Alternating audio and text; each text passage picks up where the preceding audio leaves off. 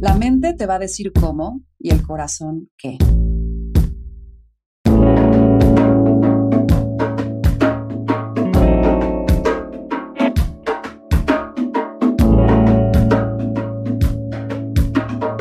Esto es Más cabrona que bonita.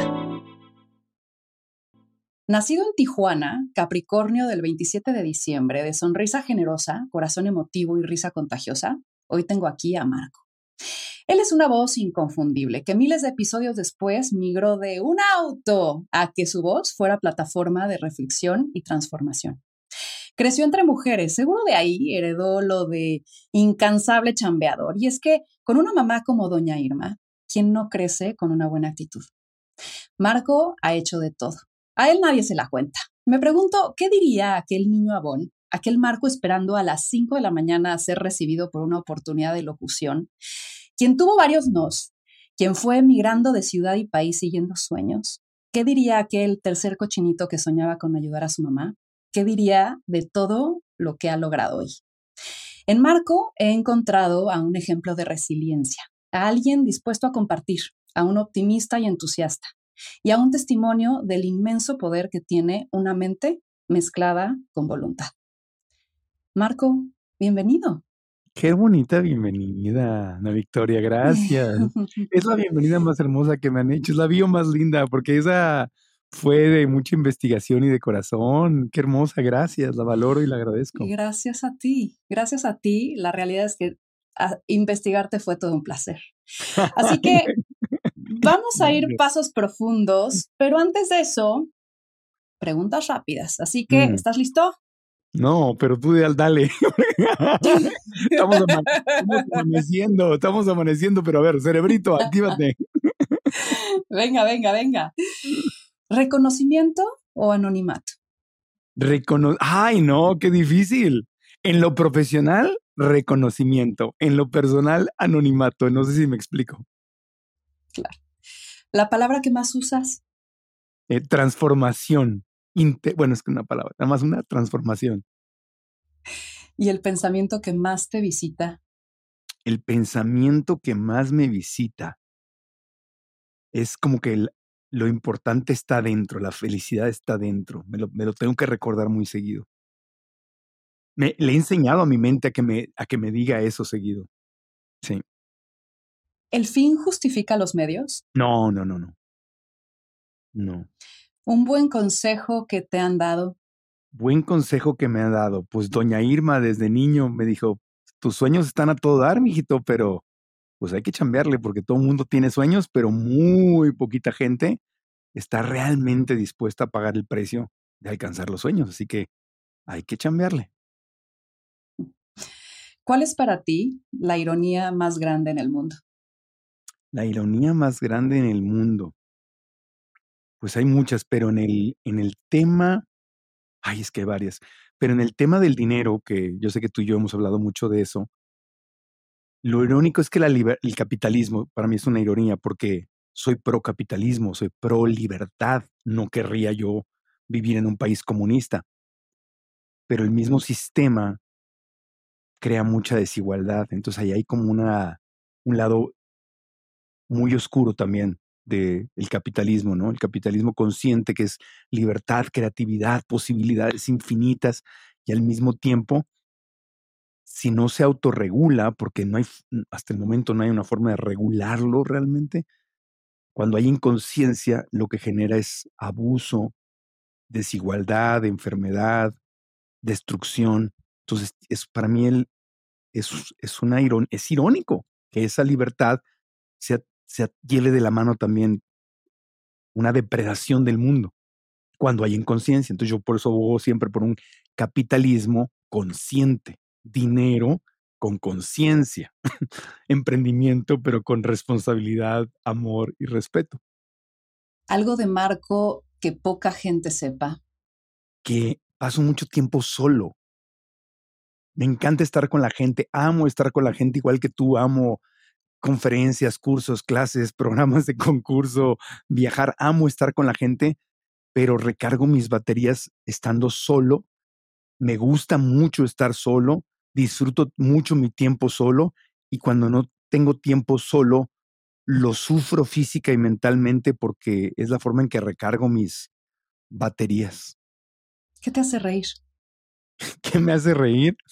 La, el, el, el sentido del humor, pero cuando el sentido del humor es informado, inteligente, eh, estilo Lelutier, ¿no? De Argentina, ese sentido del humor de Mafalda, como que, que, o sea, que tienes que estar enterado y tener un poquito de información para entender el chiste, entonces ese sentido del humor educado me gusta mucho. Si fueras un producto, ¿qué diría tu empaque? qué buena pregunta. Si fuera un, un ay, qué buena pregunta, esa nunca me habían hecho. Si fuera un producto, ¿qué diría su, su empaque? Ah, caray, como una advertencia o algo. Tú dime. Este, este, diría producto en, en producto en testeo y transformación.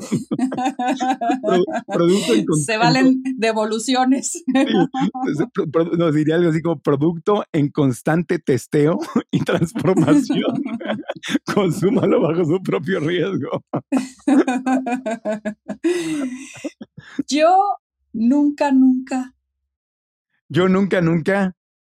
Yo nunca, nunca. Hoy, hoy Marco de hoy, yo nunca, nunca estaría de nuevo en una relación tóxica. Dios me libre. Mi mente me libre, sí. ¿Qué te cuesta perdonar más? Que me la cae la, la, crueldad y la injusticia, el abuso. Me, me, me mm. cuesta mucho. Yo sé que no soy nadie para juzgar y, y, yo sé que las cosas son perfectas de alguna forma que yo no entiendo cómo son pero sí cuando veo a actos crueles, abusivos, con seres humanos, con animales, con el planeta, me, me, cuesta mucho no juzgar, me cuesta mucho asimilarlo, me cuesta mucho respirar y, y decir de alguna forma que no entiendo, esto es parte de, del precio, del crecimiento. Sí, tengo muchas fantasías, con, o sea, mi, mi mente fantasía mucho con terminar con cosas de golpe. No sé si estoy loco y a mí o mucha gente fantaseamos igual de repente paso y veo una cadena de comida rápida y es el terrible daño que le hacen a la gente y, y, fantaseo con desaparecerlas, así como que, que, no tengan electricidad ese día y que, y que les falle el agua y electricidad y que los empleados no lleguen a trabajar y que tengan que cerrar. Tengo locuras. Entonces sí, sí, sí, sí, sí batallo mucho con no tener juicios ante lo que yo considero que es dañino o cruel. La última, un acto de buenondismo que te hicieron algún día y que lo sigues recordando. Un acto de buenondismo. Un acto de bueno, bueno, muchísimos. Pero, a ver, deja. Pues el de, el, el de don Raúl Velasco, que en paz descanse cuando me dio mi primera oportunidad en televisión internacional, porque pues él ni, yo no tenía familia en los medios, ni él tenía absolutamente ningún beneficio con ayudarme, ni, ni, ni, ni, tenía la necesidad de ayudarme, entonces es algo que, que nunca lo voy a olvidar. O sea, porque no, no, no le benefició nada a él, lo hizo pues porque quiso hacerlo. Y se lo agradeceré toda la vida. Súper, Marco. Ya, ahora sí. ¿Aflojaste el cuerpo o no? Oye, sí, Eso, está, mejor que un café, o sea, así, wow. sí me hiciste pensar. Oye, eres un contador de historias, Marco, y vamos a, a ir a tu historia. Y yo veo en tu historia una historia de resiliencia. Creciste en una casa en donde había una estación de radio, literal. Tu abuelo fue de los ingenieros que estuvo involucrado en la creación de las, de las estaciones, ¿no? Lo que fueron las estaciones de radio. Infancia es destino, decía Freud. ¿Qué tres cosas de tu infancia marcaron tu destino? Gracias. Eh, primero que nada, yo creo que tanto el ver a mi abuelo y el ver a mi mamá, que fueron, pues mi abuelo fue mi figura paterna, ¿no? Mi papá no estaba. Entonces, ver a mi abuelo, que era un hombre de ciencia, de resiliencia, que literalmente pasó de ser un hombre que, eh, según lo que yo tengo entendido, en su familia no había dinero, de Colima, que fue, peleó en la Revolución Mexicana, bueno, no peleó, pero andaba, era telegrafista, entonces su forma de pelear era interceptar mensajes de los federales y, mandar mensajes de, la, de la resistencia y todo, así como de película, le dieron un balazo en la pierna y todo, y las historias que, que nos contaba el abuelo. Entonces crecí con un hombre que hizo sus sueños realidad que de la, de la nada, de no tener nada, se hizo ingeniero, fue presidente de la Cámara de Radio en México, representó a México con poder de Lázaro Cárdenas en 1941 cuando se asignaron las radiofrecuencias y la X se le asignó a México, la K Estados Unidos como las siglas. Entonces, un hombre que de la nada hizo sus sueños realidad y luego ver una mamá que con tres niños, dos divorcios, también hizo sus sueños realidad. Ninguno fue perfecto, pero crecí en un, en un hogar de posibilidades. Entonces yo en mi familia vi que los sueños se podían hacer realidad con mucho trabajo. Y eso, eso entonces sería una, ver que los sueños se hacen realidad. Dos, que el sueño no es una onda guajira de Diosito, mándame por favor, sé bueno conmigo, sino que hay que, o sea, puedo decir una grosería, nunca las digo, pero. Todas. Pues hay que Más cabrona que bonita, por Dios. Así se llama este podcast. No, pues que hay que chingarle. O sea, hay que chingarle dos, pero la tercera, con educación. Sería, el sueño se hace realidad, hay que chingarle por el sueño, pero mete la educación. Porque nada más chingarle sin educación, no, no funciona. Entonces, las tres cosas las tuve muy desde niño. Súper. Aquí quiero darle un espacio lindo a tu mamá, Irma. Tengo que reconocer que mientras veía tus entrevistas que para preparar esta, no dejaba de sonreír. O sea, de pronto me veo así como, y dije, ay, qué cagado, llevo un rato sin dejar de sonreír. Así que eh, eres un lindo testimonio eh, de tu propia historia. Ahora, Irma era la onda, chambeadora, echada para adelante, valiente, cariñosa y viva, viva, viva. Creciste con ella, ella te inspiró y te rodeó de una infancia entre mujeres. Y te enseñó las claves de la resiliencia, de cómo convencer y de la importancia de la venta. Ella vendía productos de belleza y reclutaba, escuché una historia que contabas, reclutaba sus chavas de ventas en la calle. Se iba a dar el rol contigo y decía, a ver, esquina, la más moscosa, de calurosa, con basura alrededor de los puestos. ¿Quién es la de la mejor actitud? Y a ver, tu propia mamá fue un ejemplo de una gran actitud para ti. Mi pregunta acaba en, ¿en qué crees que consiste la actitud y cómo se construye? Claro. No, gracias por darle ese espacio a, doña Irme. Yo creo que ahora que vas a ser mamá, estás también más, más sensible ahora a otra, a otra etapa de tu vida, ¿no? Es muy probable que vea más entre líneas. Sí, exacto. Y, honro también a esa maternidad que se está manifestando en ti ya, tu mm, bebito, ya la, vida que estás, que estás construyendo. Pues mira, e, era, o sea, mi mamá era, era muy aventada. O sea, yo obviamente estoy, lo dije hace rato, ¿no? La educación es muy importante, pero mi mamá se aventaba. ¿Me explico? Y luego averiguaba, o sea, decía, yo me aviento, ¿no? O sea, no esperaba aprender para luego hacerlo. Lo hacía y aprendía haciéndolo.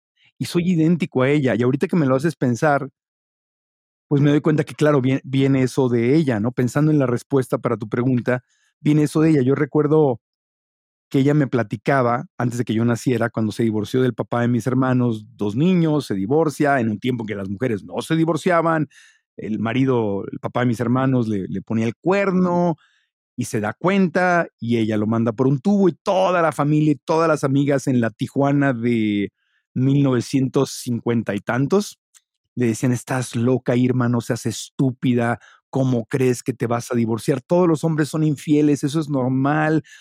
¿Cómo vas a, tienes dos hijos, quién te va a mantener, qué vas a hacer? Y mi mamá, para bien o para mal, era, no, no, nunca dejaba, nunca soportó esas cosas. Entonces se divorcia de este hombre y ella me platicaba que empezó a trabajar, su primer trabajo, trabajo, donde ya le pagaban fijo, se metió a vender a una tienda que se llamaba JCPenney, que creo que ya desaparecieron las JCPenney en Estados Unidos.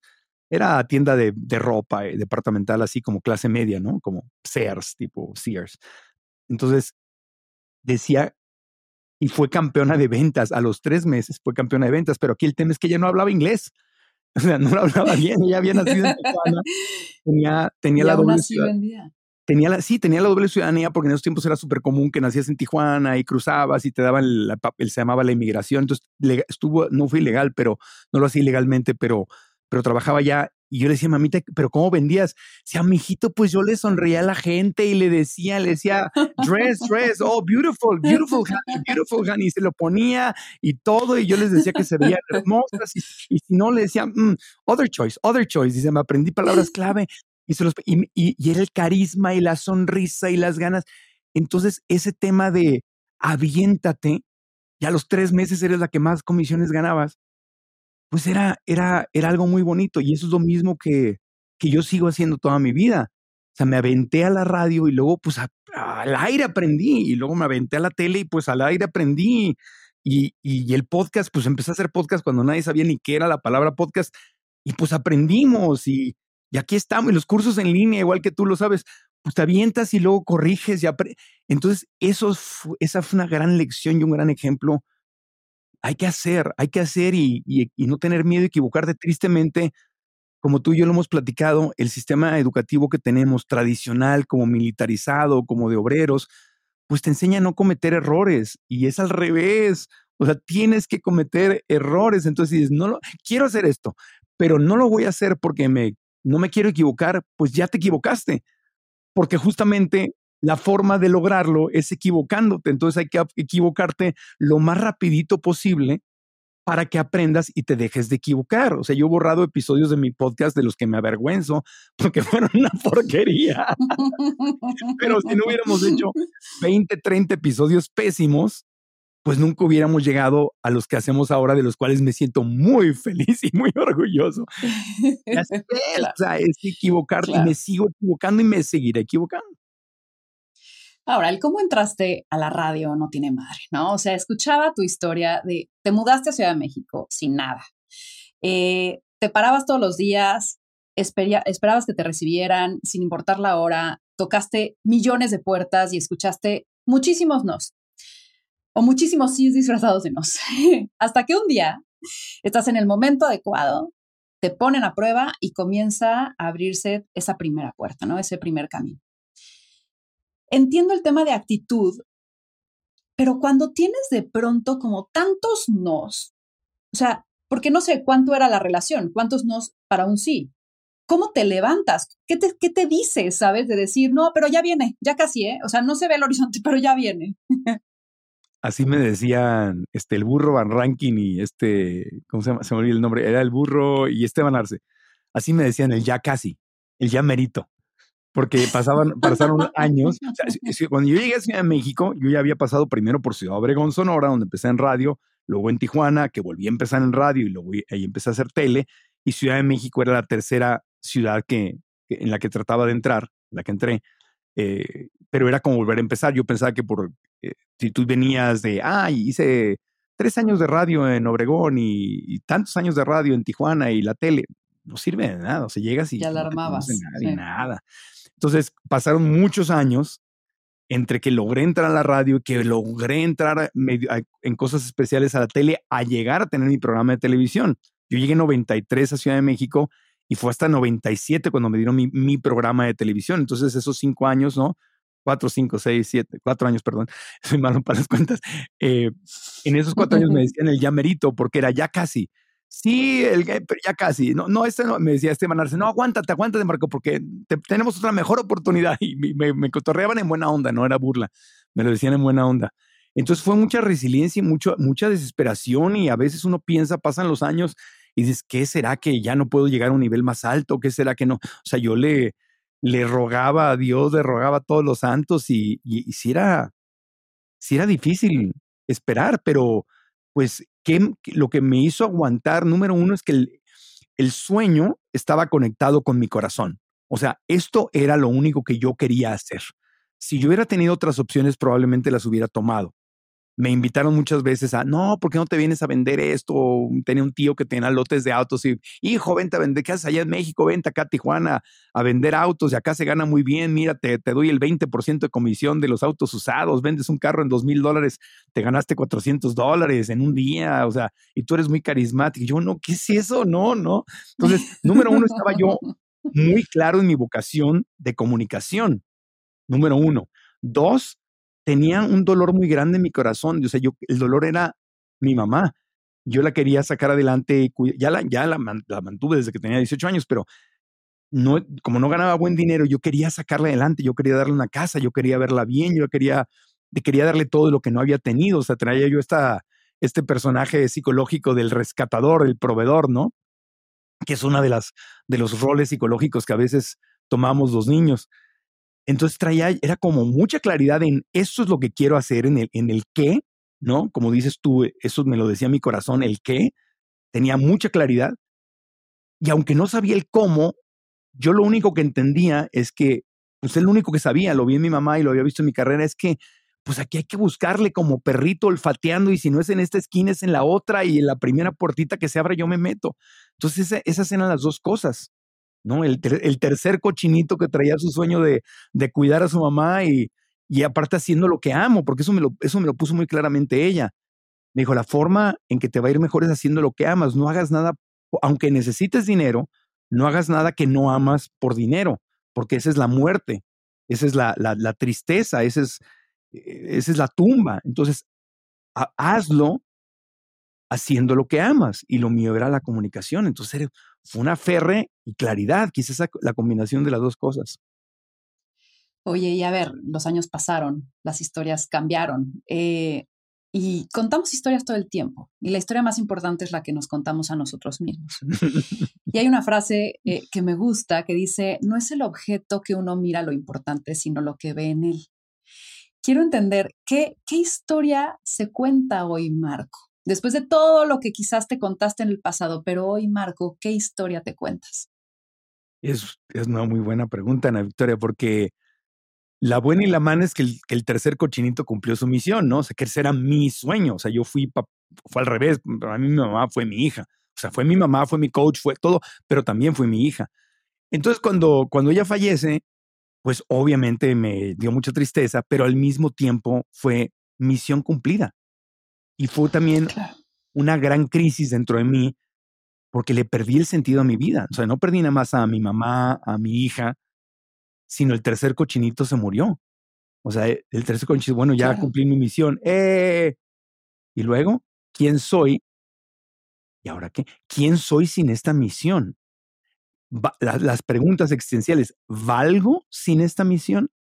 En la etiqueta de buen hijo porque todos nos ponemos etiquetas, buena madre, buena esposa, buen hijo, este, buena empresaria, buena... Pero de repente cuando, cuando la etiqueta se cae, para mí fue muy difícil porque la historia que me empecé a contar no fue nada positiva, es quién soy sin esta etiqueta. La gente me quiere por ser buen hijo, yo me quiero por ser buen hijo, mi mamá me quería por ser buen hijo, mi familia me ve bien por ser buen hijo. O sea, lo que antes de que falleciera mi mamá, lo que todo el mundo me decía, qué buen hijo es.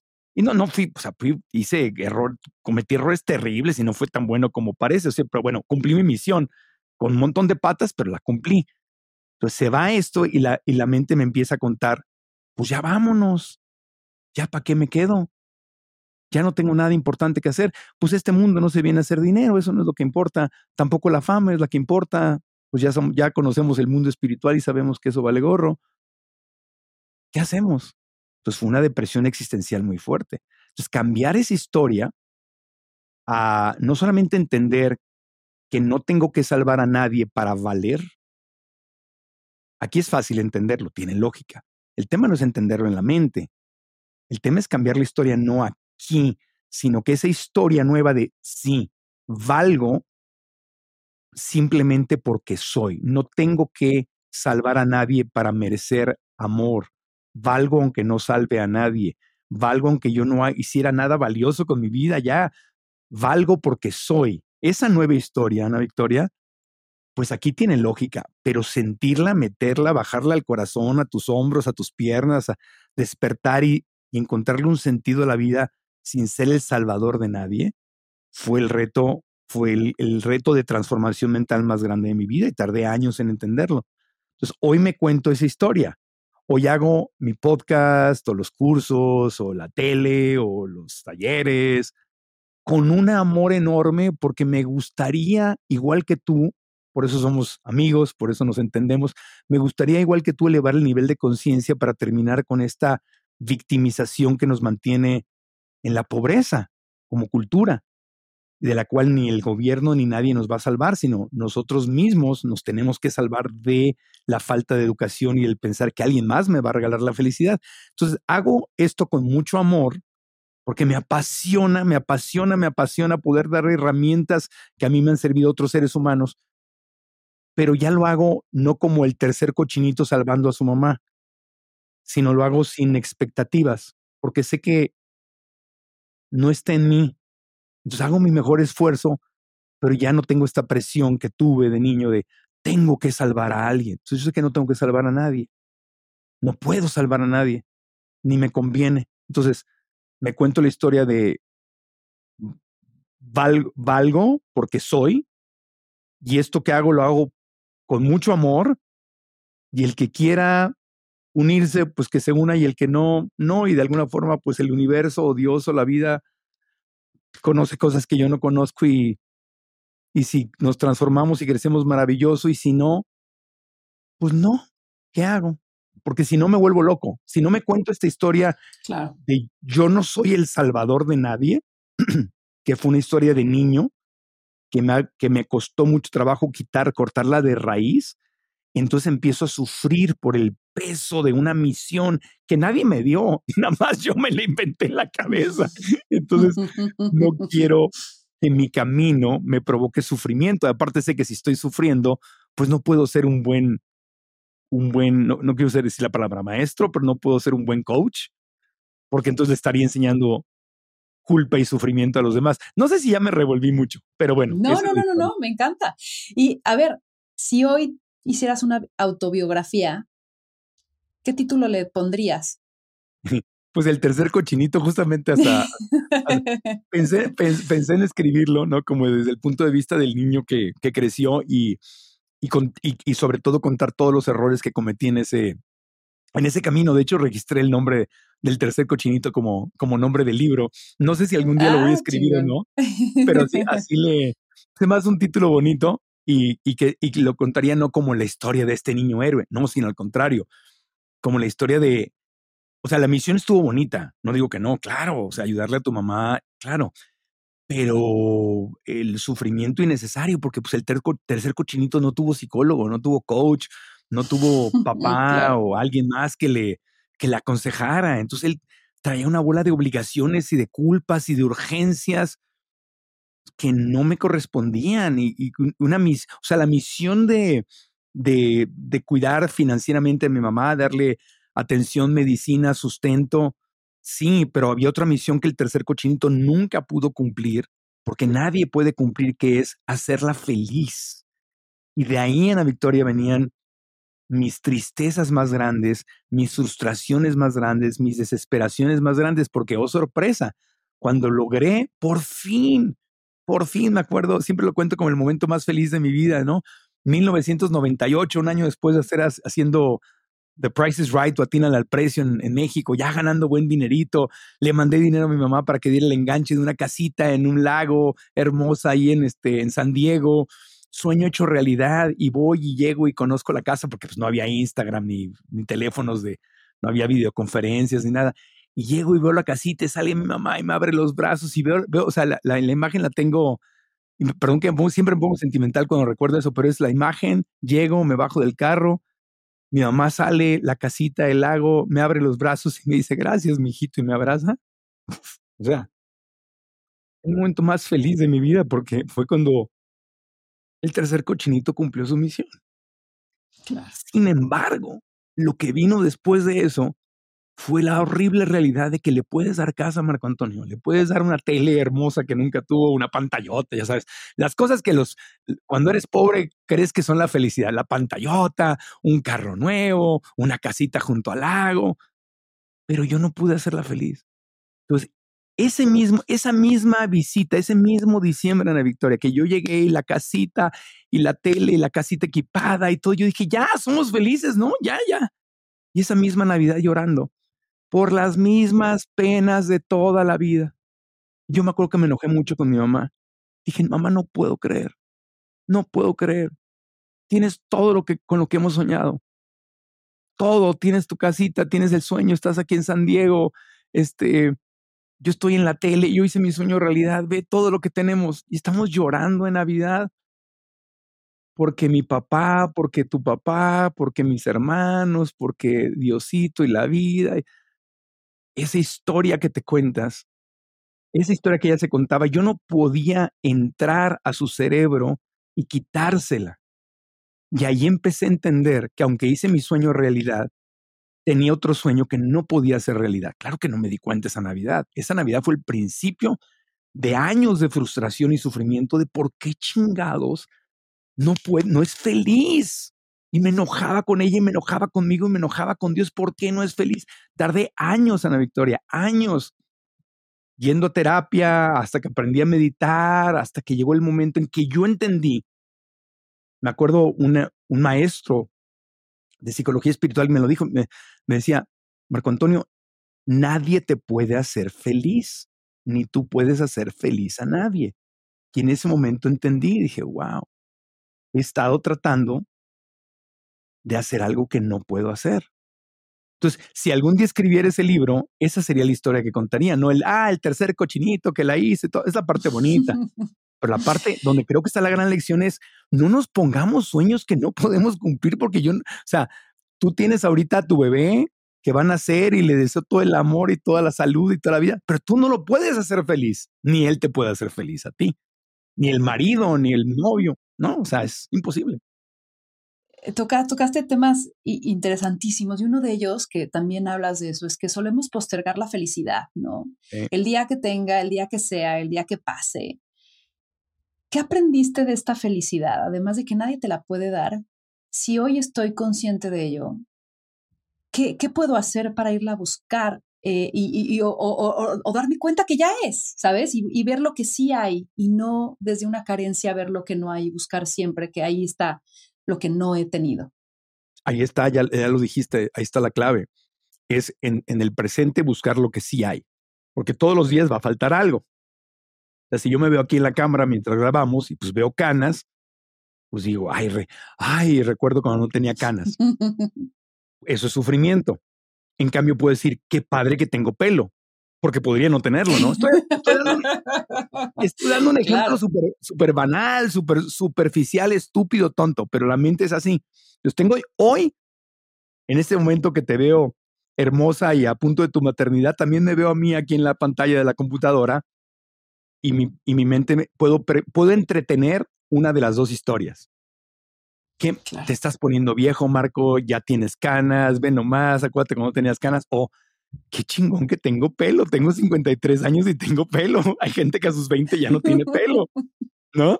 Entonces, amo esa respuesta. Sí. No, qué bueno que, que te gusta, porque es, las dos son reales.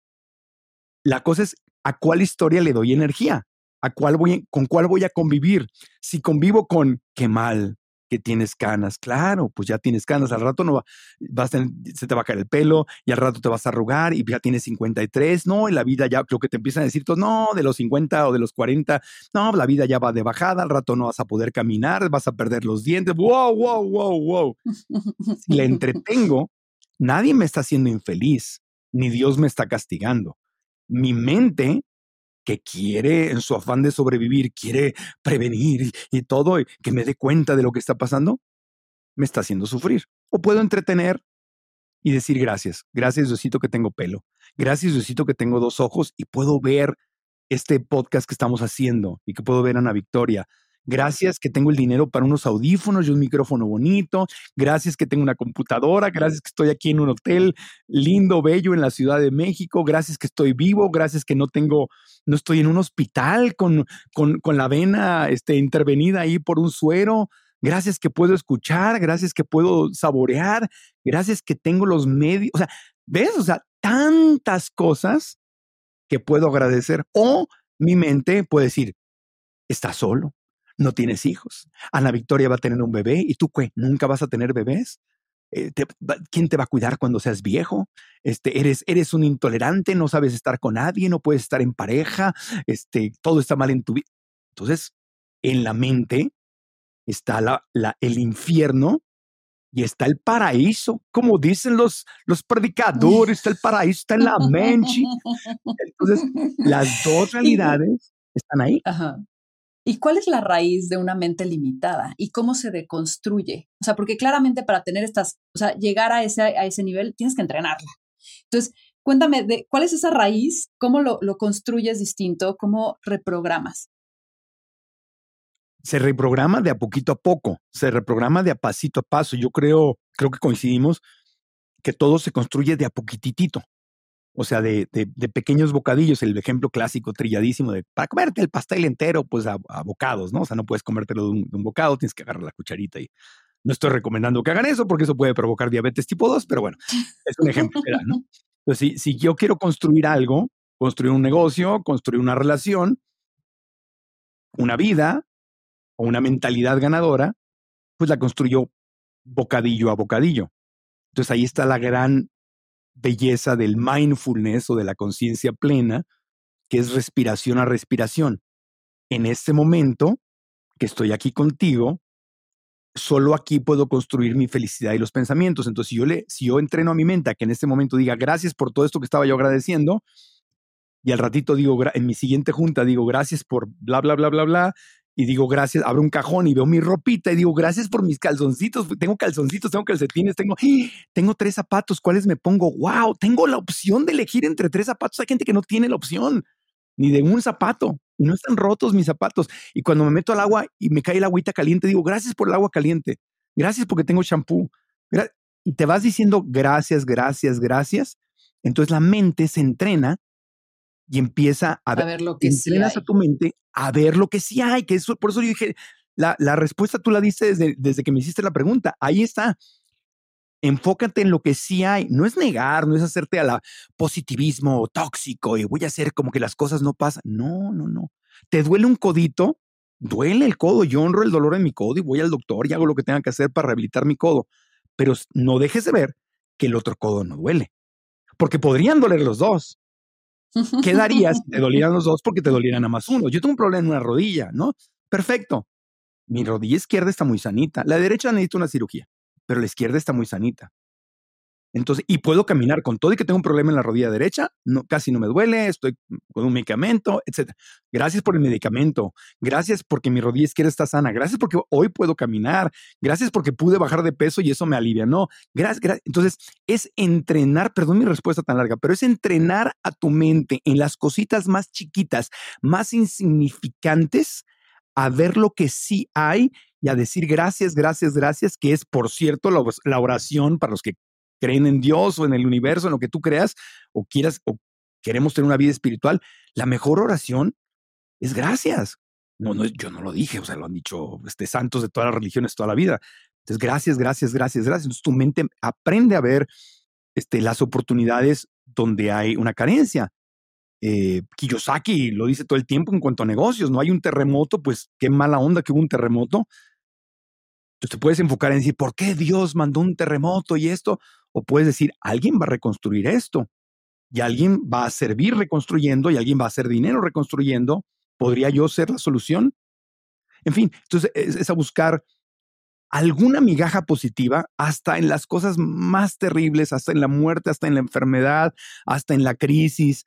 Entonces es un entrenamiento mental que se hace como en una costumbre diaria. Te fíjate que tenía, ahora que fuimos a Guadalajara a grabar 16 episodios del podcast, tuvimos a uno de nuestros invitados y dijo algo, hizo una reflexión muy interesante porque vino con, con su pareja, estábamos hablando de cuál es el secreto de la pareja, de la pareja feliz, eh, y decía él, si yo le permito a mi mente, cuando me levanto, que cuando mi mujer hace algo que a mí no me gusta, y mi mente empieza, esta es una estúpida, ¿por qué te casaste con ella? Ve nada más, había otras mujeres que, Si, yo, si, yo, le permito a mi mente que cuente esa historia, yo estoy devaluándola a ella ante mis ojos, yo la devalúo a ella ante mis ojos y me creo esa historia y al rato me van a dar ganas de no estar con ella. Entonces yo dice, yo no puedo permitirle a mi mente que se, que, se vaya por ese camino de, porque es destruir mi, mi, mi proyecto de vida. Y dije, qué interesante, es verdad. Nunca lo había pensado así. Oye, y, cuando además de la mente hay quizás como más elementos que te puedan dar, entre comillas, como la razón de lo, de lo que tú piensas, ¿no? O sea, que quizás sea una creencia heredada, que quizás como que sea un colectivo. Mencionabas México, un país pobre y rico a la vez, ¿no? Y, y te escuché también hablar sobre el juego del dinero que la gente no entendemos el juego del dinero. ¿Cuál es el juego del dinero? Porque creo que esa es otra creencia y la, mayoría de la gente tiene miedo, siente carencia a partir de esta energía del dinero. Cuéntame un poco de eso. Ay, pues a mí me, tocó, me costó mucho trabajo entenderlo porque pues yo me he tenido que, que reeducar para pensar como emprendedor y lo sigo haciendo, lo sigo haciendo. Y es algo que, ay, me hubiera encantado que me lo enseñaran de chico. Pues a mi mamá tampoco se lo enseñaron, a pesar de que mi abuelo era emprendedor, me explico, pero como era ingeniero, no, no, no hubo como, ay, déjame darte la filosofía. Entonces, no la aunque, aunque, fíjate, mi papá fue emprendedor, mi abuelo fue emprendedor, no nos enseñaron el emprendimiento. Entonces, mi relación con el dinero era de pobre. Era Diosito manda el dinero, el gobierno manda el dinero, este, qué sé yo. Entonces, nos, nos, lo deberían enseñar, porque México, como bien lo dice, es un país rico, igual que Colombia, igual que Ecuador, igual que eh, Chile, países multimillonarios en recursos, en cultura, en amabilidad de la gente, en... Eh, tenemos cosas que ya quisiera Suecia, Finlandia, ya quisiera Estados Unidos, pero no tenemos la educación correcta. Entonces tenemos una, una educación de pobreza, ¿no? Este, hay cosas muy delicadas de la religión, ¿no? Cuando dicen de los pobres es el reino de los cielos, o sea, si te refieres a que tu sufrimiento en la vida es menos importante de lo que parece porque no es la única vida, hay un camino espiritual más adelante y que más allá no hay pobreza. Ok, está bien, o sea, hay cosas bonitas de esa frase. Pero si de los pobres es el reino de los cielos, me estás diciendo que está bien ser pobre, o empezamos a descalificar a los ricos y a la clase media como los enemigos de la, de la, vida, como tristemente algunos políticos dicen, entonces sí hay un problema, porque, porque ese no debería ser la conversación. La conversación debería ser cómo le hacemos para que salgas de la pobreza. ¿Cómo le hacemos para que, eh, por ejemplo, México, ¿no? Bueno, cuando digo México es toda América Latina, porque somos muy, somos iguales, pero los latinoamericanos. Está lleno de vendedores. Está lleno de vendedores, sales a la calle y ves el comercio ambulante por todos lados, gente que vende, gente que prepara, que se levanta a las 4 de la mañana para poder hacer y preparar y salir adelante. O sea, ahí está. No más que esa gente le faltaría la educación y obviamente también las formas, ¿verdad? Los préstamos y financiamientos con educación para, a ver, tú vendedor de tacos en la esquina, estás ahí al aire libre, ¿cómo lo hacemos para que desarrolles tu restaurante? O tu servicio de tacos o tu receta secreta de tacos, propiedad intelectual. ¿Cómo le hacemos para ayudarte a crear una marca? Esa es la educación que nos falta. Entonces el juego del dinero es un juego de educación, de entender que no se trata de perseguir al dinero, sino de servir primero. ¿Qué servicio puedo dar? ¿Qué dolor tiene la gente al cual le puedo dar un servicio que solucione ese dolor? Y, y, pero hay educación que nos falta, la marca, la mercadotecnia, la experiencia del cliente, bla, bla, bla, bla. Entonces, el juego del dinero no es una cosa, sino, pues, digo, yo a, a ti que te cuento, tú eres experta más que yo en eso, o sea, son varios pasos, es un proceso que no es tan complicado. Lo que pasa es que si nunca nos hablaron con ese lenguaje y en esos términos, pues no lo entendemos, porque es de cuenta que a mí me hablas en chino, pues ¿de qué hablan? No sé ni de qué, qué está diciendo. Entonces, por ejemplo, mi mamá vendía o entrenaba vendedoras, ¿no? Pero mi mamá siempre, dijo, yo me, yo me debería haber dedicado, yo debería haber creado mi negocio. O sea, ya al final de sus años, antes que le diera Alzheimer, me decía, yo, soy muy buena para vender, pero nunca creé un negocio, mijito. Ese fue mi error.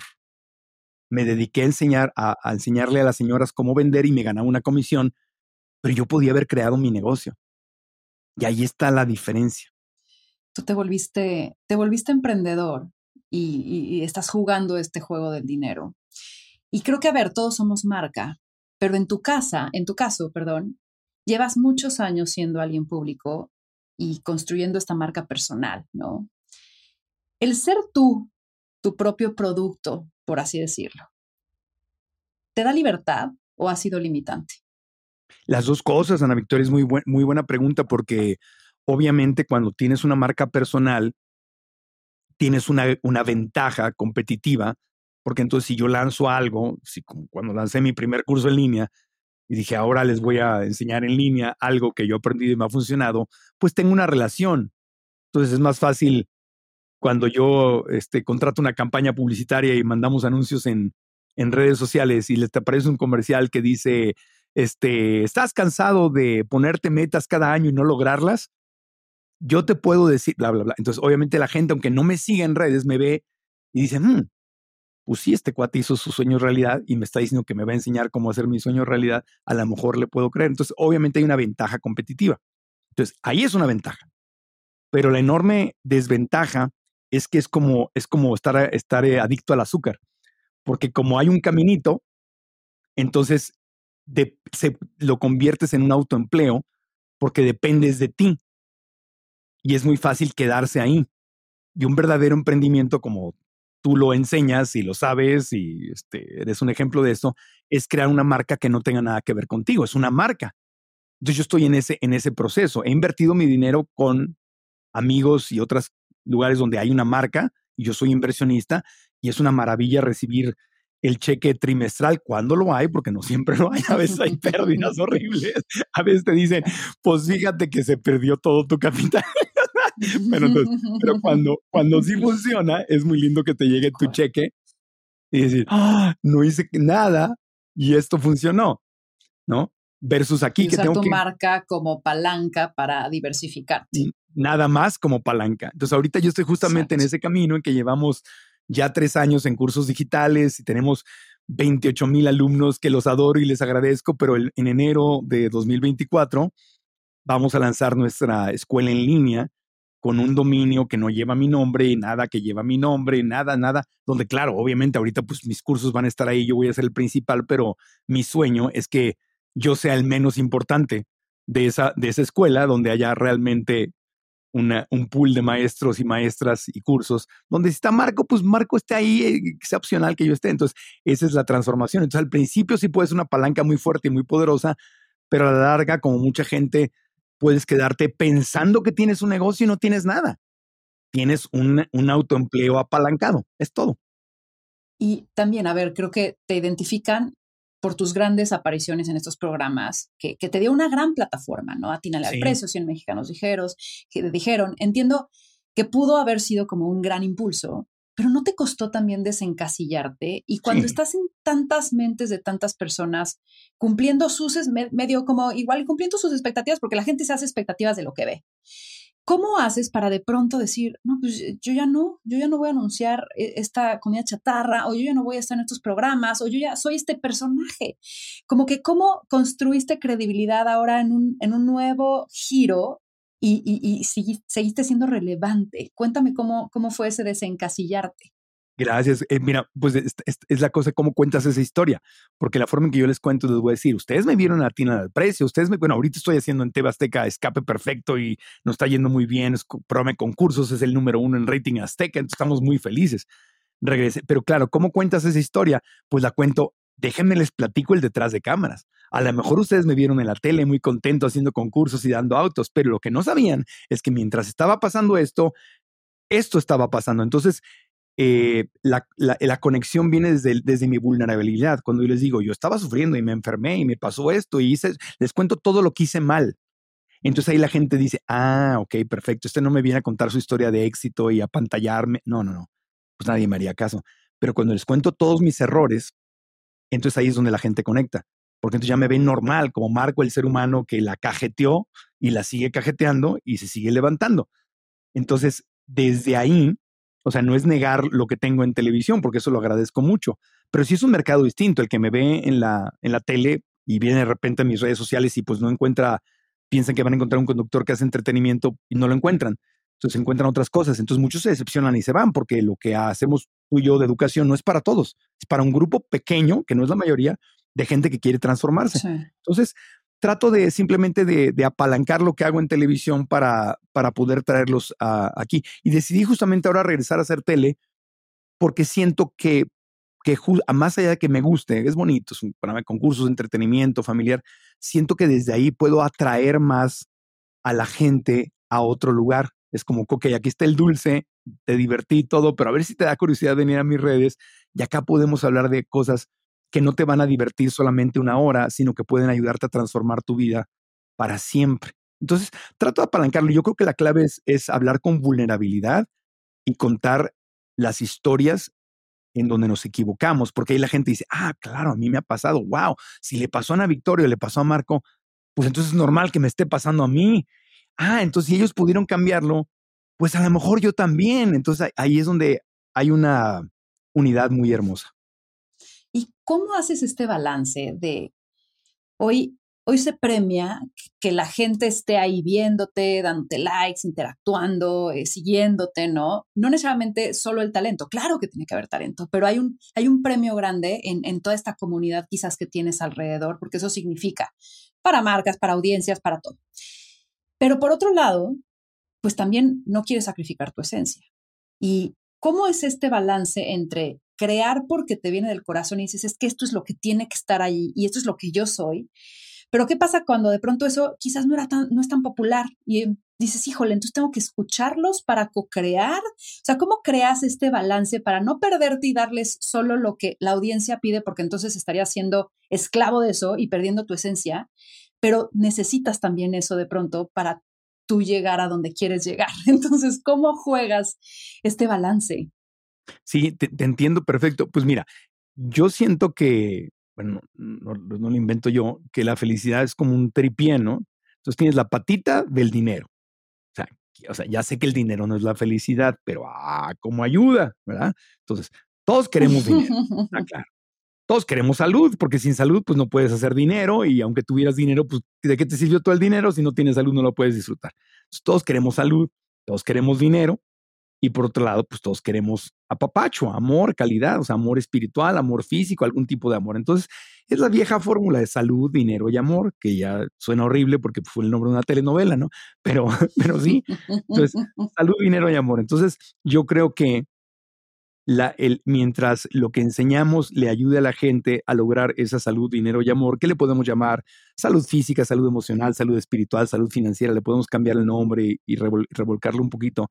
Mientras le estemos dando algo que los ayude a acercarse a esas metas, entonces yo en lo personal no me traiciono, porque a mí lo que me apasiona es que la gente sea feliz, pero como ya no soy el tercer cochinito, ya soy el, el, el, este, ¿qué le puedo decir? La, jirafa vegetariana, ya soy otro animal.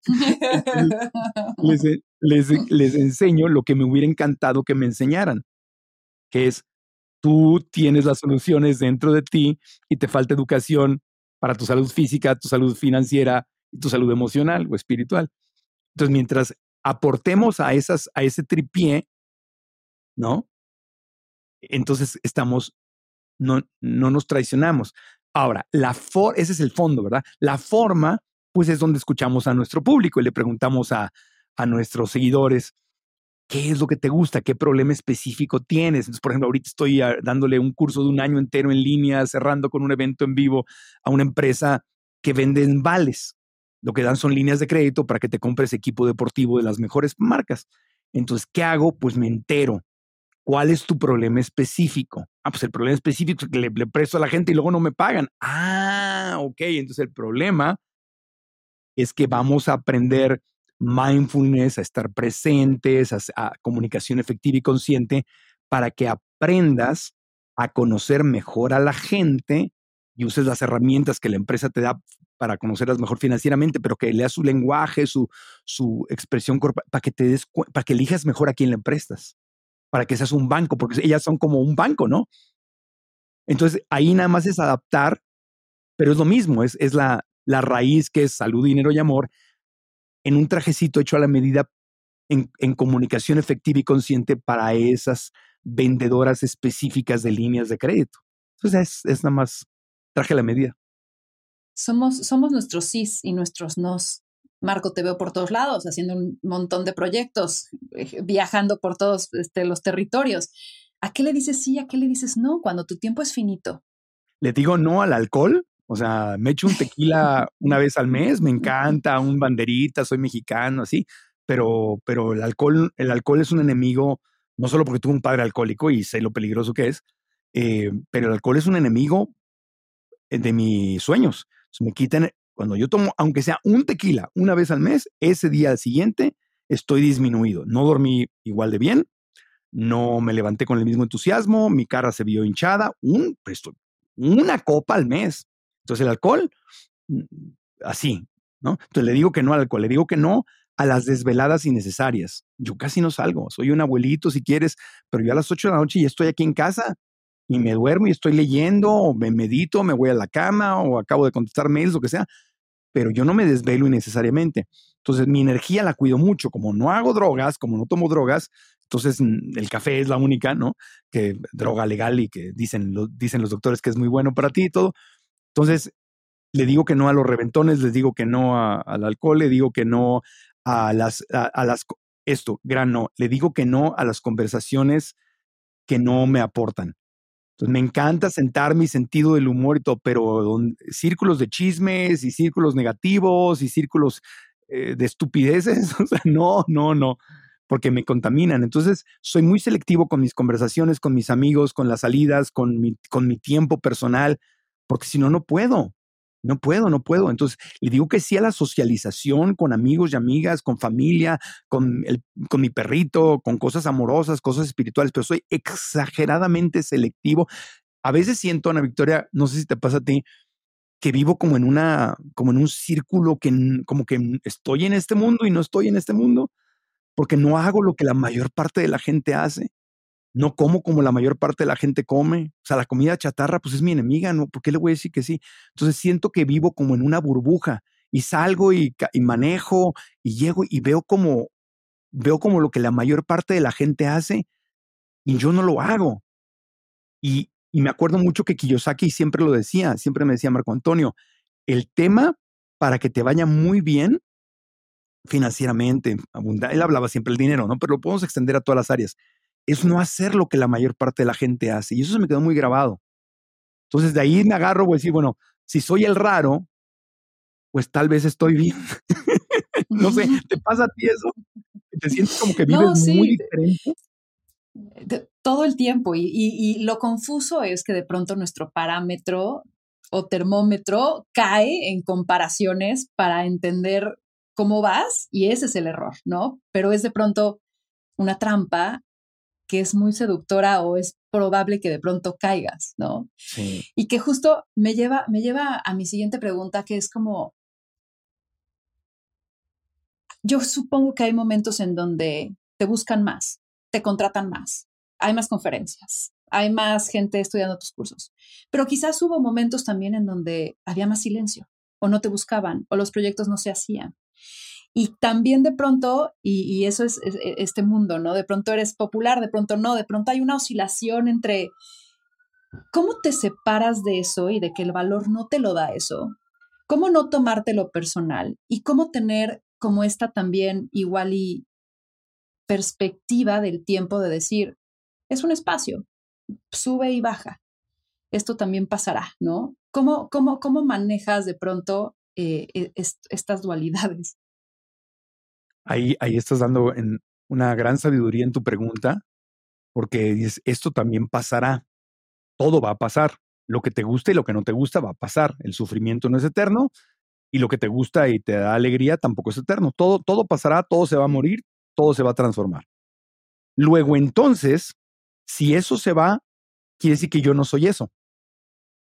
Porque si, si yo desapareciera, cuando desaparece el dolor, significaría que yo, yo era el dolor, pero como el dolor se fue y yo seguí, no soy el dolor. Como también cuando las cosas bonitas, el dinero y la alegría y todo llega y también se va, significa que yo no soy eso. Entonces yo creo que ahí está el nivel de conciencia, es decir, yo no soy mi dinero, yo no soy mi éxito, yo no soy el rating, yo no soy el número de likes, ni el número de descargas de mi podcast, ni el rating del programa, ni, ni mi pareja, ni mis hijos, ni la casa en la que vivo, la, la que no tengo, el carro que manejo, el auto que manejo o el que no manejo.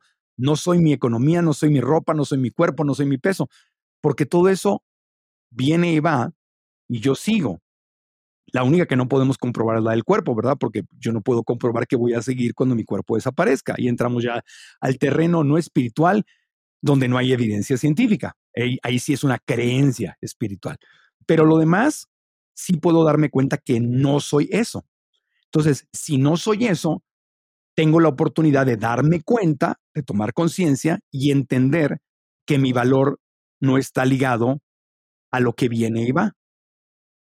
Y ahí es donde empiezas en, esta introspección y en este camino espiritual de no soy mi tristeza, no soy mi alegría, no soy el dinero que tengo o el que no tengo, no soy mi soltería o mi estado civil casado, no soy, no soy nada de eso. Y si no soy nada de eso, entonces, ¿quién soy? Pues por lo menos soy la conciencia que puede observar todo eso, porque hay un observador, entonces estoy observando todo esto. Entonces soy, soy un observador que puede observar incluso lo que yo pienso. Y como mis pensamientos vienen y van, tampoco soy mis pensamientos, porque vienen y van. Entonces puedo observar mis pensamientos y tengo el libre albedrío de decidir qué pienso, o, por lo menos de que cuando hacen vienen las burbujas de pensamiento, tengo la elección de tomar, de subirme a uno y no subirme a otro, entretener a uno y no entretener a otro. Entonces yo creo que cuando empezamos a vivir con ese nivel de conciencia que es como el observador o la observadora, eh, ahí es donde empiezas a ver la vida de otra forma distinta. Y yo, yo sé que tú, esa es la forma que también tú piensas, o sea, no te estoy diciendo a ti nada nuevo, estamos los dos rebotando la, misma idea. Entonces, es, esa, yo creo que esa es la clave cuando, cuando viene ese reconocimiento, y claro, por ejemplo, ahorita en el podcast, digo, estoy muy agradecido porque el podcast lleva 10 años, pero en estos dos últimos años por fin la reventamos. Nos tardamos ocho mendigos años en pegarle, porque al principio ni siquiera nadie sabía que era un podcast, nadie los escuchaba. Pero bueno, tuvimos años de echar a perder y de equivocarnos para que cuando vino el boom de los podcasts, pues subiéramos con ellos y luego vino la competencia y le pudimos mejorar y todo y nos convertimos en, en, en, en, líder, estamos ahí entre, entre los mejores. Pero fue un proyecto que lleva 10 años. O sea, ahorita que todo mundo pela, ahorita todo el mundo es, wow, tu podcast, oye, quiero estar en tu podcast, nos ofrecen dinero no sé si te ha pasado a ti, pero nos llaman, cada semana nos llegan cuatro o cinco emails de el doctor es médico cirujano y le gustaría, ¿cuánto le cuesta una entrevista? o políticos o, o gente que, que, que, vende cosas, nos, nos ofrecen dinero y, y, les contestamos, no. Y durante ocho años no pasaba. Durante ocho años y medio, llevamos un año y medio recibiendo ofertas. no pasaba, nadie nos pelaba. Y dime algo. Sí porque eres bien pionero, eres bien innovador, pero de pronto estar tan adelante de la tendencia es costoso. Muy costoso. E, en ti aguantaste estos ocho años y medio sin necesariamente ver un modelo de monetización de él. ¿Qué te hizo seguir pensando en sí, sí, sí, sí, sí? Y ahora que llega el décimo año dices, miel, ya la rompí, dices, bien, qué bueno que resistí, pero ¿cuándo también decir, no, no, ya, ya no fue, ya pues tiramos la toalla? Pues para empezar no llegó, no fue que, ah, pasaron 10 años y en el, octavo y medio de repente empezó a, fluir, no, no, no, no. Al, al, octavo año, que fue justamente cuando tuvimos el honor de haberte tenido con nosotros en el podcast, fue esa época, todavía estábamos en la pandemia, me acuerdo, ¿no? Eh, sí. Eh, yo dije, a ver, esto o lo cierro porque esto es un desgaste y es un trabajo enorme y no nos da un peso, no nos genera nada y nada más es un desgaste y ni siquiera lo está escuchando un número de gente considerable. Entonces ahí decidí meterle dinero. Es decir, no es, fíjate qué, qué difícil la decisión, ¿no? Esto no me está dando lo que yo quiero que me dé, ni en dinero, ni en audiencia, ni nada, porque no era tan importante. Y hay que meterle dinero. Entonces dije, le voy a meter y me la voy a jugar. Si le meto todo y no funciona, le voy a dar un año. Dije, si no funciona, pues tronamos y ya, lo cancelo y nada, nuevo podcast. Y si funciona, pues la única forma que voy a descubrir es invirtiendo y comprometiéndome. Porque durante esos ocho años, previos a estos dos maravillosos años que hemos tenido, sí tengo que decir que el podcast no era mi prioridad. Yo hacía tele y hacía el podcast. Hacía eventos y hacía el podcast. Hacía otras cosas, hacía mi vida y hacía el podcast. ¿No? Y ahora es una prioridad. Ahora es una prioridad y le metimos dinero, le metimos, quitamos gente, metimos gente, le, le metí, y durante ocho meses números púrpuras. hasta que empezó a llegar la monetización y los patrocinadores y ahora es otra cosa. Acabamos de grabar en Guadalajara, hay gente, este, que lo agradezco, gente que viajó de Miami para venir al podcast, pues no tenemos dinero para pagar boletos de avión, no estamos en ese nivel, ojalá algún día estemos, pero gente que está viniendo desde Miami, desde Los Ángeles, desde Chile, desde Ciudad de México, porque estamos en Guadalajara en esta ocasión, gente que se, nos dio risa porque dijimos, vinimos a Guadalajara y de los 16 invitados, pues como cuatro fueron de Guadalajara y los otros viajaron de fuera. Entonces dijimos, pero, o sea, ya, ya, pero llegamos ahí porque contraté una productora profesional de televisión, contraté un editor profesional de, de, televisión, contraté un equipo de redes sociales profesional, contraté diseñadora, contraté un equipo profesional, cuesta una, una lana y de repente ya dio. Entonces, obviamente, no fue que, que llegara. Entonces, eh, yo lo que digo es, cuando haces un esfuerzo tibio y a medias y no te comprometes, pues no vas a ver el potencial. Entonces, si, si, si tienes una razón para meterle bien, pues métele bien sabiendo que eh, para mí hubiera sido mejor. Si hubiéramos tronado, hubiera sido mejor, o sea, que seguir como antes. Si hubiéramos tronado, hubiera dicho, perfecto, ok, esto no funciona, no me aporta, no me sirve, lo cancelo y me quito un gran pendiente de la mente.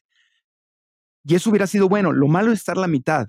Como que le metes y no le metes, lo hago, no lo hago, sí, pero no.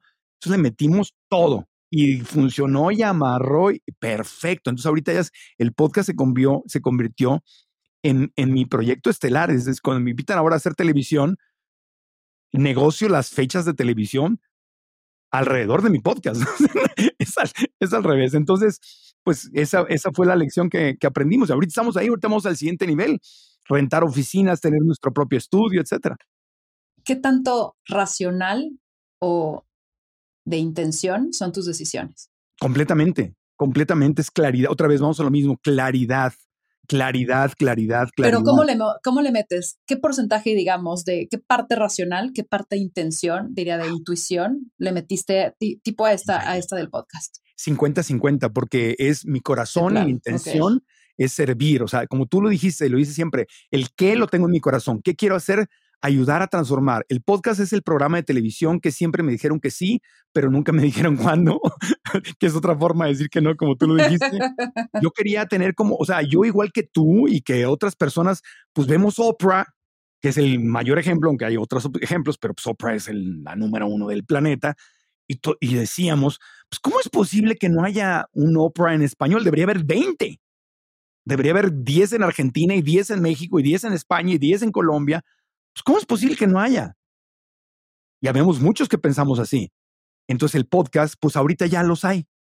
Se llaman Ana Victoria, Marco Antonio, se regalan dudas, bla, bla, bla, bla, Maurice Dieck, o sea, todos los que andan, andamos allá afuera, los opritos, ¿no? Que andamos allá afuera, lo que la tele no nos dio. Entonces 50% es el corazón de que habíamos muchos que decíamos, esto tiene que comunicarse. Entonces, ahora, el otro 50 es la técnica. El famoso algoritmo, la mercadotecnia, los números, qué le gusta a la gente, qué no le gusta, si los videos largos, si son cortos, porque aquí no estamos sirviendo al cliente nada más. Ojalá fuera solo a nuestros seguidores. Mucho más que al cliente es el, es el dios algoritmo, porque estamos secuestrados por las redes sociales que nos dicen. Entonces le, le, sirves primero al señor Facebook, al señor Instagram, al señor YouTube, a la señora TikTok o a quien sea, para que ellos te permitan llegarle a la gente. Entonces ahí está la técnica y ahí son números, números, números, estadísticas, una palabra, bla, bla, bla, bla, bla, bla. Entonces, de repente el, otro día dijimos una, una, no voy a decirla para que, no, para que tu episodio no tenga problemas, pero usamos una palabra en un episodio que, que está prohibida y no lo usamos de forma negativa, pero como la palabra está prohibida, nos desmonetizaron y te paran y nos, nos, nos llegó una, un aviso de que de que estábamos infringiendo y no hicimos nada, pero es un algoritmo. Entonces, tienes que 50% técnica, corazón y 50% técnica. Yo creo que es la cosa. De acuerdo. Ahora, para, para cerrar, porque ya nos ya estamos llegando al tiempo. Sí, es que hablo mucho. ¿Qué? No, y, increíble. ¿Qué, ¿Qué asignatura tienes pendiente? ¿Tiene Marco pendiente con él mismo? Ay, pues, pues tocar a, más gente. Compartimos el, el mismo sueño. Ya, sé que lo dije 20 veces, pero es que sí compartimos muchas cosas, Ana Victoria. Y sí, cuando digo algo, siento la responsabilidad de, de reconocer también lo que tú haces y otros estamos haciendo. Es esta transformación. O sea, ¿por qué estamos haciendo esto? ¿Por qué? Pues yo en lo personal, y yo, yo creo que igual que muchos, es porque tenemos un genuino dolor en nuestro corazón de ver un cambio. Creo que nos, que nos duele ver el sufrimiento innecesario por el que nosotros pasamos y otros seres humanos están pasando ahora. Entonces, es como estas ganas de, ay, déjame compartir, o sea, no, no tienes que pasar por eso. Quisiera tocar a más gente. pero tocarla en forma muy, muy profunda y trascendente, donde, donde eh, con nuestras clases, nuestros contenidos, podamos realmente crear ese aha moment o esa, esa reflexión que diga, wow, ya me di cuenta, puedo cambiar. Entonces ahorita mi, lo que más me hace feliz, no digo que no me haga feliz cuando alguien se acerque y dice, ay, qué divertido estuvo el programa, escape perfecto, qué bueno que ya está usted en la tele de regreso. Gracias, qué lindo, una foto, un abrazo. Bien. Pero eh, no me, no me, no me, no me da ese, ese boom espiritual. Pero cuando alguien se acerque me ve a los ojos y me dice, no, he escuchado este, 50 episodios del podcast y no sabe lo que me ha ayudado y me ha transformado, lo que usted, los invitados dicen y, y cuando y perdí a mi mamá o yo estaba en un trabajo que no me gustaba y ahora ya emprendí mi negocio o yo no entendía por qué no podía vender y ahora sí vendo y yo sufría y me dicen y ahora no y no sabe lo que me, y, cierran sus ojitos y te hablan así con el corazón y te dicen, wow, Ana Victoria es como que me veo en un espejo y digo, ay, gracias qué hermoso, qué privilegio tan grande poder ser ese vehículo, porque la información no es mía ni de nadie, es, el vehículo que le da a ese otro ser humano lo que a mí me hubiera encantado que alguien, cuando yo era niño o era adolescente, alguien me hubiera explicado. Y lo que me hubiera ahorrado. Y, veo que esa persona de alguna u otra forma está construyendo, ella, no yo, yo ella está construyendo una mejor vida gracias a esa información. Es como decir, wow, misión cumplida misión cumplida. Entonces la asignatura pendiente es poder llevar al máximo, máximo, máximo que la vida nos permita el tocar a más gente y el ser parte de, ese, de esa educación que no tuvimos en la escuela o no tuvimos en la familia, pero que hoy aquí a través de la tecnología libre, bueno, no completamente libre, pero lo más, más libre que en la tele y en la radio podemos tener. Gracias, gracias por compartirlo. Ahora sí, para cerrar, un último mensaje y dónde te encontramos, Marco. Gracias. Pues último mensaje es eso, darnos cuenta que la solución no está afuera, sino la solución no está, está dentro. Que la, la salida del problema, el que tengas, dolor por la pérdida de alguien, dolor por falta de dinero, dolor por algún, algo en, en, tu vida que te está lastimando, la solución no está afuera, sino la solución está yendo hacia adentro. Siempre me quedo mucho con lo que mis maestros de psicología espiritual, Ronnie Mary Holnick, decía, ¿no? La salida del problema es a través, no dándole la vuelta.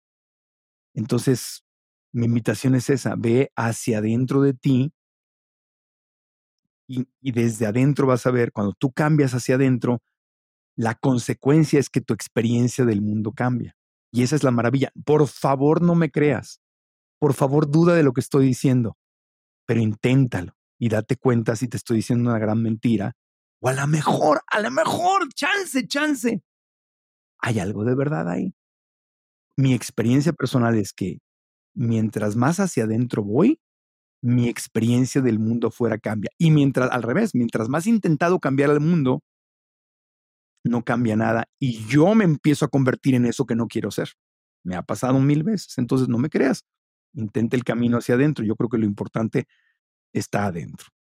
¿Y dónde nos encuentran? Pues en YouTube. Eh, el podcast está disponible en todas las plataformas, pero me encanta que lo vean en YouTube porque le metemos eh, cámaras, este, este, producción como programa de televisión, tenemos público en vivo, el programa está diseñado para video, pero claro, si lo quieres ver, escuchar en las plataformas de audio, pues ahí está. Pero en YouTube es Marco Antonio Regil TV, en todas las redes sociales soy Marco Antonio Regil, y ahí nos pueden, nos pueden seguir y, listo, no hay más de otra. Y ahí, ahí les informamos, siempre estamos platicándoles de nuestras clases gratuitas, cursos y todo eso, pero pues síganme en, eh, o sea, si van a seguirme en una red social, yo les diría YouTube.